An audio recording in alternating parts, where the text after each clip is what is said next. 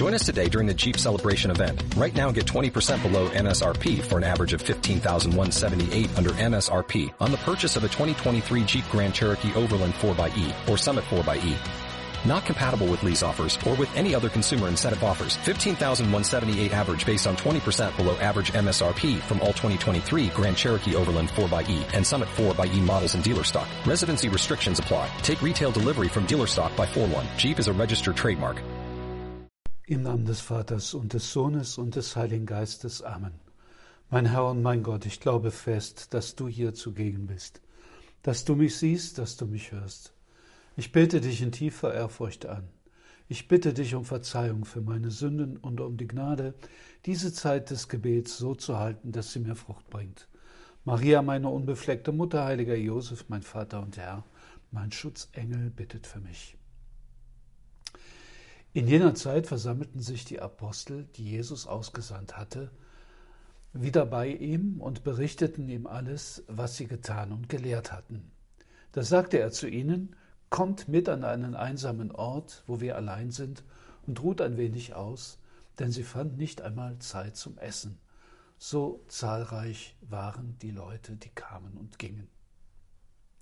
Ja, wir können uns diese Szene, von der uns Markus berichtet, gut vorstellen. Die Apostel hatten sicherlich viel zu erzählen, wie sie mit den Leuten gesprochen hatten, wie sie sogar Kranke geheilt hatten, aber auch, dass einige sie ignoriert oder sogar feindselig behandelt hatten. Jetzt waren sie wieder mit Jesus zusammen, der ihnen aufmerksam zuhörte und sie sogar mit Essen und Getränken bediente. Ja, wir haben schon öfter darüber gesprochen, dass auch wir berufen sind, wie diese engen Freunde Jesu, das Reich Gottes zu verkünden. Jeder nach seiner Berufung. Ihr, die ihr mir jetzt zuhört, seid wahrscheinlich mitten im familiären, beruflichen und gesellschaftlichen Leben unterwegs. In der Sprache der kirchlichen Dokumente seid ihr Laien. Das Wort Laie hat allerdings im Deutschen eine etwas negative Konnotation. Ein Laie ist eben kein Fachmann. Er bemüht sich zwar, spielt aber, um einen Fußballbegriff zu gebrauchen, in der Amateurliga während die Profis in der Bundesliga zu finden sind. Im Bereich, Im Bereich der Kirche hat das dann dazu geführt, dass die Laien, also die Nichtgeweihten, auch so etwas wie die zweite Klasse sind. Weil das als ungerecht empfunden wurde, gab und gibt es immer wieder Versuche, dass die Laien auch Dinge tun dürfen, die bislang nur den Geweihten vorbehalten waren. Gut, wir können jetzt nicht darauf weiter eingehen, auf dieses wichtige Thema. Denn wir wollen ja mit dem Herrn über unser Leben sprechen. Sondern wir können auf jeden Fall sagen, so eine Sichtweise ist absolut verzerrt. Die Laien sind nicht zweier Klasse, zweiter Klasse oder dürfen bestimmte Dinge nicht.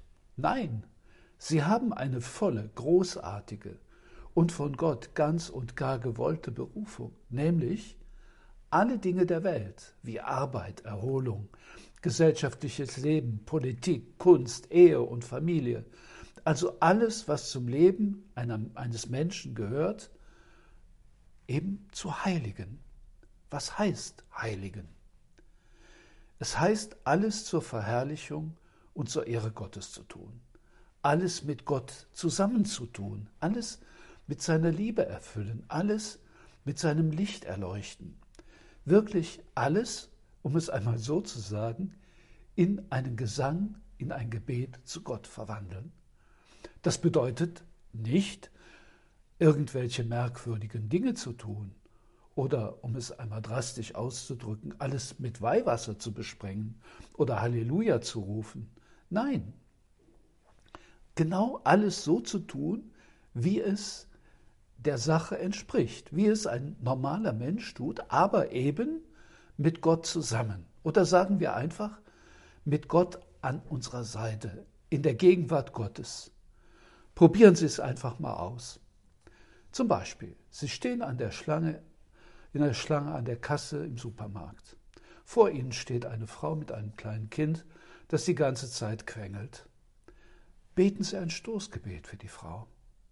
Sie kommen zur Kasse. Die Kassiererin macht einen gestressten Eindruck. Schauen Sie sie mit den Augen Gottes an, lächeln Sie. Sagen Sie Danke und wünschen ihr einen schönen Tag. Sozusagen als Gruß von Gott, aus Ihrem Herzen heraus. Sie sind ja mit Gott unterwegs. Und vielleicht hat noch nie jemand für diese Frau gebetet. Ich garantiere Ihnen, dass Sie ihr ein großes Geschenk gegeben haben, das ihr auf jeden Fall helfen wird. Sie kommen nach Hause. Man müsste den Müll nach unten in die Tonne bringen. Dazu haben Sie keine Lust. Sie machen es aber, indem Sie diese kleine Anstrengung aufopfern. Übrigens, zum Aufopfern gibt es einen großartigen Text von unserem verehrten Papst Benedikt aus seiner Enzyklika Spe Salvi. Ich lese es einfach mal vor. Zu einer heute vielleicht weniger praktizierten, aber vor nicht allzu langer Zeit noch sehr verbreiteten Weise der Frömmigkeit gehörte der Gedanke, man könne die kleinen Mühen des Alltags, die uns immer wieder einmal wie mehr oder weniger empfindliche Nadelstiche treffen, aufopfern und ihnen dadurch Sinn verleihen. In dieser Frömmigkeit gab es gewiss Übertriebenes und auch Ungesundes, aber es ist zu fragen, ob da nicht doch irgendwie etwas Wesentliches und Helfendes enthalten war. Was kann das also heißen, aufopfern? Diese Menschen waren überzeugt, dass ihre kleinen Mühen in das große Mitleiden Christi hineingelegt werden konnte sodass sie irgendwie zu dem Schatz des Mitleids gehörten, dessen die Menschheit bedarf. So könnten auch die kleinen Verdrießlichkeiten des Alltags Sinn gewinnen und zum Haushalt des Guten, der Liebe in der Menschheit beitragen. Vielleicht sollten wir doch fragen, ob solches nicht auch für uns wieder zu einer sinnvollen Möglichkeit werden kann. Ja, wir könnten fortfahren, soweit das Zitat. Wir könnten fortfahren mit allen möglichen Situationen des Alltags, die uns, wenn wir sie mit Gott leben und erleben, in einer ganz neuen und großartigen Weise eben ähm, ja, begegnen. Aber kommen wir zum Anfang zurück. Jesus zieht sich mit den Aposteln in die Einsamkeit zurück, um mit ihnen alleine zu sein. Damit wir die Welt, die Menschen mit Gott in Kontakt bringen können, damit wir selbst den Weg mit Gott gehen können, brauchen wir unbedingt solche Momente des Alleinseins mit dem Herrn. Hier können wir ihm alles sagen. Wir können uns ausruhen. Wir können ihm unsere Freuden und Sorgen vorbringen, können im Dialog mit ihm Lösungen finden für verschiedene Herausforderungen, die sich uns gerade stellen. Vor allem sollten wir lernen, mit dem Herrn auch über die Dinge zu sprechen, die uns im Umgang mit ihm schwerfallen. Über Fehler, die wir haben, über Schwächen, von denen wir wissen, dass sie die Freundschaft mit ihm verletzen. Wir können mit ihm über alles sprechen. Nun ein paar Gedanken zu einer Erfahrung, die wir alle irgendeinmal machen werden oder schon natürlich gemacht haben. Besonders wenn wir eine stressige Zeit erleben, dann könnte es sein, dass wir dieses Treffen mit dem Herrn, also dieses Alleinsein mit dem Herrn, ausfallen lassen. Wir hätten dann keine Zeit dazu, sagen wir.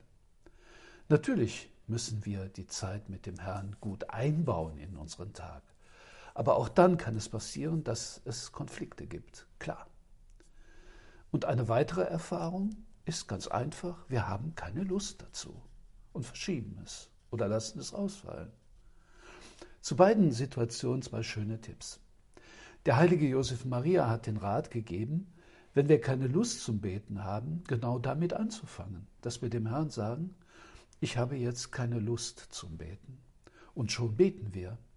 Ehrlich gesagt, kann das doch ein wunderbares Gebet werden, wenn wir dem Herrn sagen, warum wir keine Lust zu haben mit ihm, Lust haben, mit ihm zu sprechen. Ja, und zu der anderen Erfahrung, dass wir keine Zeit zum Beten haben.